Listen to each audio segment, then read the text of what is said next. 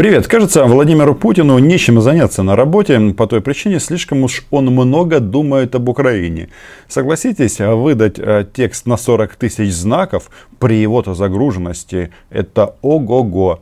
Да, лучше бы, конечно, он думал о России. Его статья об историческом единстве русских и украинцев она вызывает э, массу эмоций. И к этому гигантскому тексту можно относиться а, иронично, шутить или серьезно.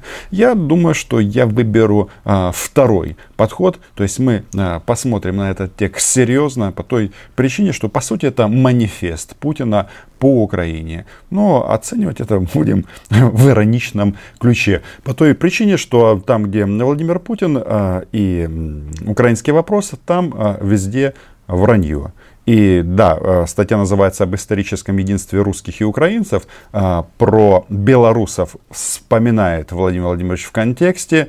И как-то даже странно, почему сегодня срочный визит в Санкт-Петербург э, Александра Григорьевича Лукашенко. Не думаю, что удастся им поглотить это государство, но этот аспект стоит а, проанализировать а, в том числе. В общем, подписывайтесь на мой YouTube канал. Меня зовут Роман Цымбалюк, я корреспондент Унион в Москве. Называем здесь вещи своими именами.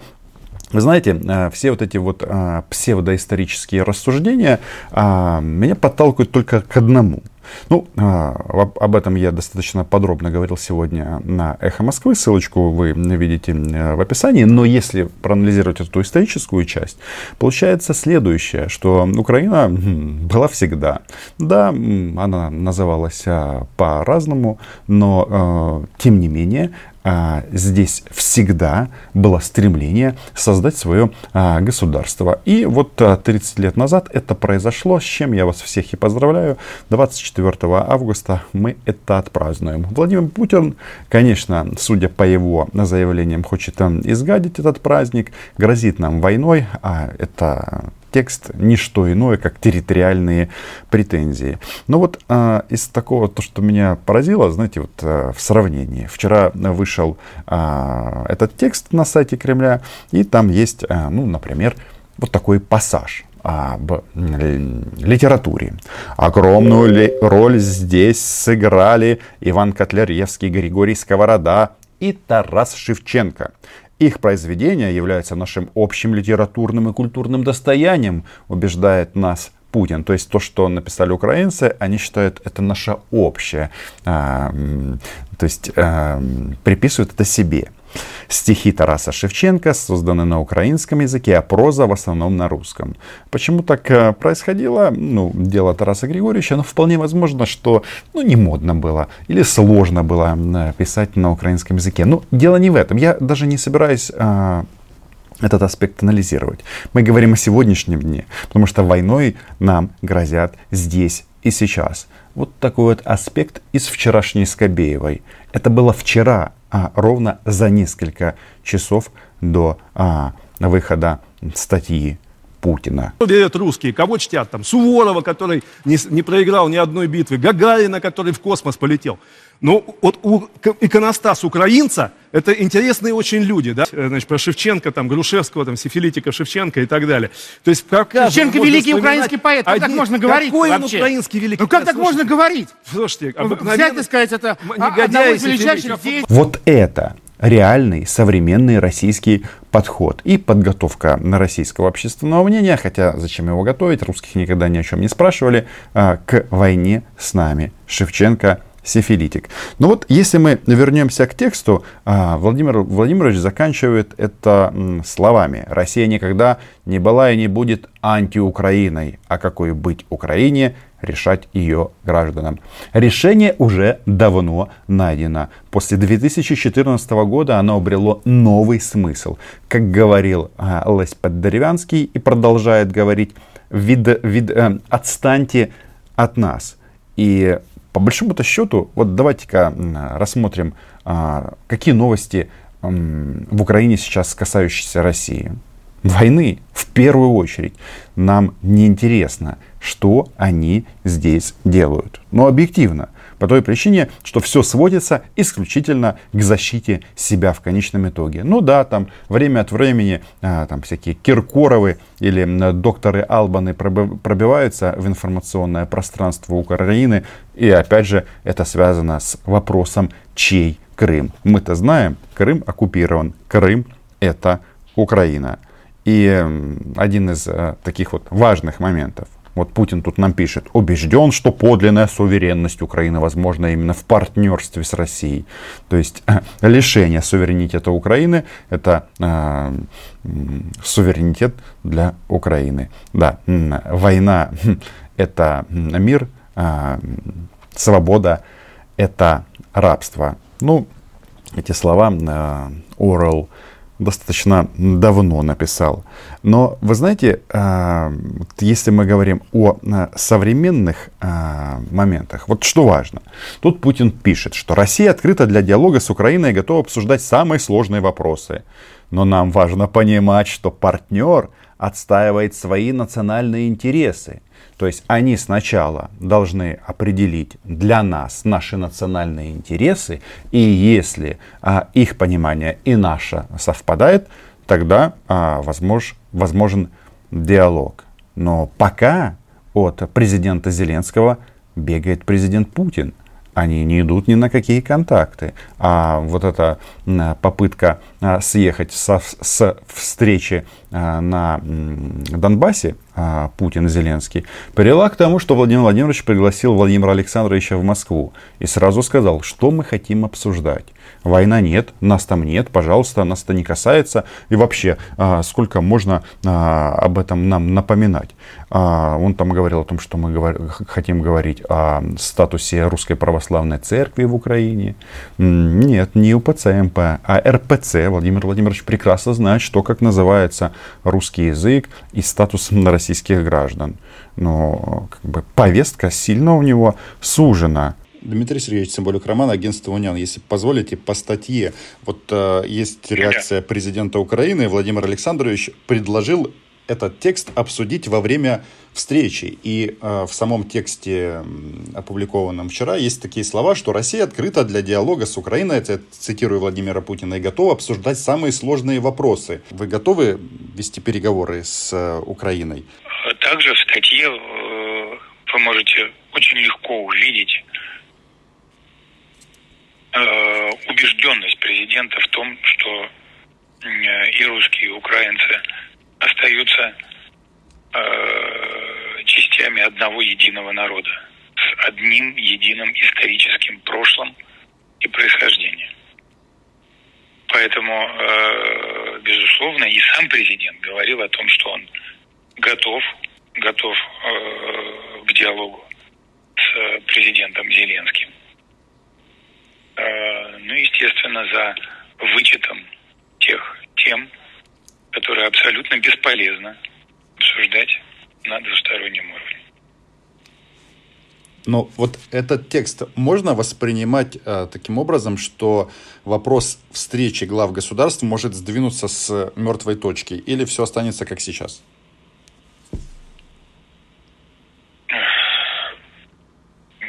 Да и до этого президент, давайте, давайте с вами исходить из того, что президент Путин Эм, э, сказал, что он готов к встрече с президентом Зеленским. И сказал это не единожды. Это было сказано еще до э, публикации этой статьи.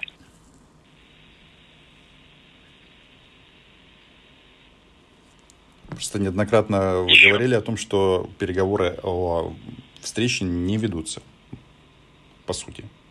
Да, к сожалению, к сожалению, мы же, мы же говорили, что нужно сначала, сначала подготовить эту встречу. Как минимум сначала должны как-то администрации э, поговорить друг с другом, определить круг вопросов. Интересно, разрешите уточнить от их Москвы. Вот вы как раз раньше говорили, что говорить особенно нечем, нет темы. Вот э, эта статья, она может стать э, таким, такой темой, таким приглашением? Э, ну, эту эта статья это, это, это глубокий это такой очень хороший повод для обсуждения. Для обсуждения, и именно отталкиваясь от этой статьи, можно уже э, понимать э, настрой э, президента Путина на э, возможное, возможное э, смысловое наполнение российско-украинских контактов. Из важного вот а, Владимир Владимирович все время использует последнее время термин антироссия. Но это же чьих рук дело? Вот давайте разберемся.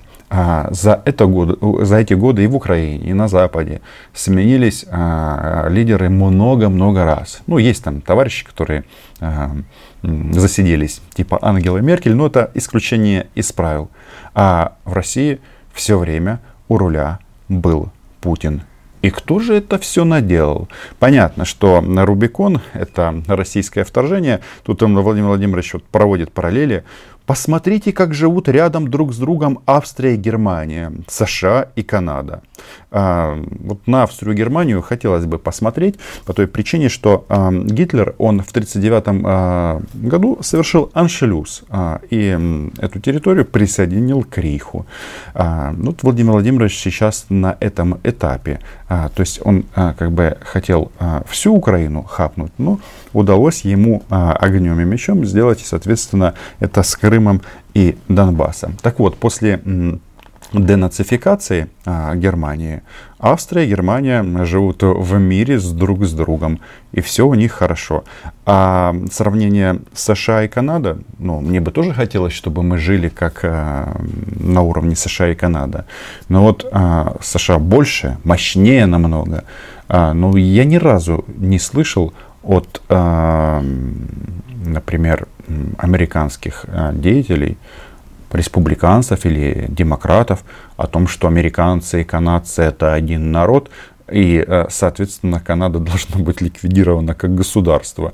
Никаких территориальных претензий, даже фразы вот этой а бывшая Украина, бывшая Канада я ни разу от них не слышал. То есть, конечно, хотелось бы к этому стремиться, но Владимир Владимирович э, сделал все возможное, чтобы это не произошло. Он там перечисляет о том, что вот а, у нас там деиндустриализация, проблемы с экономикой. Все это, да, во многом это так. А, мы не святые, и украинские власти, давайте будем откровенны, частенько косячили в истории истории нашей э, независимости а, и с экономическими реформами хотелось бы, чтобы было немножечко по-другому. Но, знаете, не Владимиру Путину об этом размышлять. Человек, а, в результате решений которого а, после вторжения Украина сколько? Потеряла там порядка 20% ВВП. А, то есть минус Крым, минус Донбасс, когда это все а, связано в единый экономический комплекс. И тут тебя раз, а, просто пришли русские оккупанты и все а, забрали. И еще, знаете, вот а, особенность а, Владимира Путина, что он никогда не анализирует что происходит на захваченных уже Россией территорией. Вот у него тут есть целый абзац, который а, посвящен Донбассу. Так, а, ну как, классическая российская пропаганда, ничего нового. Ну вот он тут пишет, судя по всему, и все больше убеждаясь в этом, Киеву Донбасс просто не нужен. Почему? Почему? Ну, почему он не нужен? Потому что он так Путин решил. А у нас есть опция навернуть эту территорию? Есть у нас такая опция? У нас такой опции нет. Если президент считает, что Киеву Донбасс не нужен, готова ли Россия его принять? Я оставлю без ответа этот вопрос. И дальше. Пожалуйста, когда мы ответ можем получить от вас или от президента, потому что э, люди там откровенно просто мучаются. Я вот девять раз там был с Осифом Кобзоном. Там очень-очень тяжело, вы знаете об этом. Да. Россия делает все возможное э, в рамках международного права по оказанию гуманитарной помощи этим людям, которые были отвергнуты своей страной. Все эти переговоры и дебильная интерпретация тех же Минских соглашений, дебильная интерпретация дебильных Минских соглашений, подписанных под угрозой продолжения вторжения. Но вот чтобы понять, где Владимир Путин врет, достаточно посмотреть на формулировки, которые он использует. Вот, например, итоги Минска-1 и Минска-2, дающие реальный шанс мирно восстановить территориальную целостность Украины, напрямую договорившись с ДНР и ЛНР при посредничестве России, Германии и Франции. Ну, хочется сказать, а, ребята, ну, кто, с кем, какие республики? Вы что, э, народ Донбасса, народ Тверской области, народ Ростовской области. Ну, то есть, если э, российская пропаганда использует аббревиатуры, понятно, которые являются неприемлемыми для Украины, вот это вот весь, э, весь вся ценность слов Путина. То есть, Донбасс Украине не нужен, и тут же он, Донбасс, а, уравнивают с оккупационными администрациями. Нет, нет, тут просто нужно как бы в сотый раз объяснить, что а, Донецкая и Луганская область это части Украины. И э, расформировываем оккупационные администрации и возвращаемся к мирной жизни. По той причине, что Украина это цивилизация для этих регионов, а не обещание Путина отправить туда спутник 5. И тут он еще говорит при посредничестве России, Германии, Франции. Вы хоть скажите, мы хоть раз вас просили о посредничестве? Вы такие посредники э, странные, э, посредники-посредники, э, взяли, вывесили э, российский флаг над оккупированными регионами и продолжают твердить, что они посредники. Самое, конечно, вот забавное, что здесь э, Владимир Путин, и я об этом говорил на эхе, путает э, хронологию событий. Он тут э, говорит о том, что к ситуации на востоке Украины привели события 2 мая 2014 года. Ну, было же наоборот. Вот он тут пишет. Э, Разве им, ну в смысле Донецкую и Луганскую, оставили иной выбор после погромов, которые прокатились по городам Украины после ужаса а, и трагедии 2 мая 2014 года в Одессе, где украинские националисты заживо сожгли людей? Расследований уже достаточно по поводу этих событий, кто там начал, чего они хотели эти люди. Они хотели, чтобы было как в Донецке. Ну, я россиянам постоянно говорю и э, буду говорить, сколько будет эта возможность, что если вы думаете, думаете, что у вас будет э, время и возможности безнаказанно убивать в Украине граждан Украины с украинскими флагами, то вы ошибаетесь. Это время давно прошло. И прошло оно действительно э, еще в 2014 году. И да, Одесса это был своего рода э, рубикон этих событий. Но еще раз, сначала они захватили Донецк и Луганск, а потом случилась Одесса. Это э, важно отметить. Они здесь все время ссылаются на государственный переворот в Украине и говорят, что э, этого э, допускать никак нельзя было. Произошло то, что произошло. Просто э, есть тут целый раздел, где Владимир Путин печется по экономическому сотрудничеству Украины и России. Я об этом уже говорил. Но, ребят, но подождите, у вас оно какое-то такое странное, это экономическое сотрудничество. Во-первых, масса предприятий, куда пришел российский капитал, прекратили свое существование. Это на реальности как-то так случайно получилось. Да? Банкротство на металлолом, это еще до войны. Но самое важное, что при Януковиче, которого здесь позиционируют чуть не, не как последнего правильного президента Украины, никаких договоренностей по экономической интеграции достигнуто не было. Ну, возможно, многие уже подзабыли, но были же размышления о том, чтобы создать единое там, что там, а, авиастроительную корпорацию. Где это все? Янукович на каком самолете улетел из Украины? Нет, не на самолете украино-российского производства. Точно такие же, э, такое положение дела и в вопросе судостроения, и во всех остальных. То есть, фактически, все, что было э, в Украине завязано на Российскую Федерацию, вот эти отрасли промышленности, да, они э, наукоемкие, они сложные, э, но все, что было завязано на Рашу, все умерло. Вот сейчас Антонов пытается строить самолеты без России. Ну, посмотрим, как будет. Но а, пока пять лет потратили на то, чтобы заместить российские детали. Пожелаем нашим авиастроителям, судностроителям всем успеха. Но это будет уже совсем другая история. И в то время как а, россияне а, занимаются грабежом и убийствами, ну, они тут пугаются, боятся а, НАТО. Говорит, что НАТО в военном плане осваивает Украину. Но новые контракты Укра... Украина подписывает со странами НАТО, в том числе по поводу а, таких а, сложных отраслей, как а, судностроение. Я имею в виду договоренности с Турцией, с Великобританией. Поэтому, Владимир Владимирович, а, а, не надо нас пугать, а, пугать а, лишением государственности, вы это делаете не первый раз, но Украина была, есть и будет. А вот этот вот текст, он, конечно, интересный, и я э, убежден, что это такой, знаете, краткий конспект российского пропагандиста. Украинцы а, и а, русские это а, один народ, но вообще, если вы за независимое украинское государство, то вы фашисты, нацисты и подлежите уничтожению. А, идите, знаете, куда, дорогие наши м, псевдоисторики?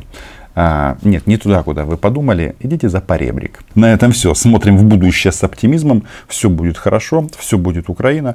Подписывайтесь на канал. Отдельное спасибо патронам и патронессам. Чао. Э, который касается статьи, э, написанной Владимиром Путиным, он там ссылается на э, предложение господина Собчака и про границы 22 года. Приглашает ли таким образом президент дискуссии о границах, которые сейчас сложились, учитывая особенно, что там, Сахалин, например, или Курильские острова, или даже Калининград, конечно же, не входили в состав России на тот момент, на 22 год? Да, но Россия ниоткуда не выходила. Российская Федерация ниоткуда не выходила. Вот в чем дело. Президент э, констатирует, констатирует э, эту ситуацию и этот э, юридический принцип. Еще, пожалуйста. То есть выход из Советского Союза это не выход Российской Федерации из Советского Союза, это выход всех республик, кроме Российской Федерации. Я правильно понимаю логику президента? Ну, конечно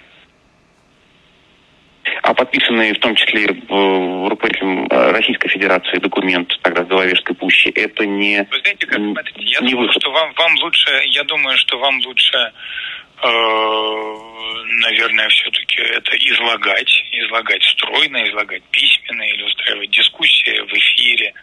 Но это не тема все-таки для Кувшинского. Статья, безусловно, очень глубокая, она очень сложная, это мировоззренческая статья. Это, по сути, даже не статья это гораздо более глубокий материал.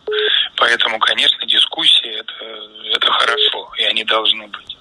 То есть можно считать это приглашением дискуссии о границах в том числе? Ну, безусловно. Безусловно. А это изменение этих границ, оно возможно только по согласию э, участников этой дискуссии, или кто-то из э, стран может э, по своему усмотрению двигать эти границы? Это Цимбалюк Роман понял вопрос.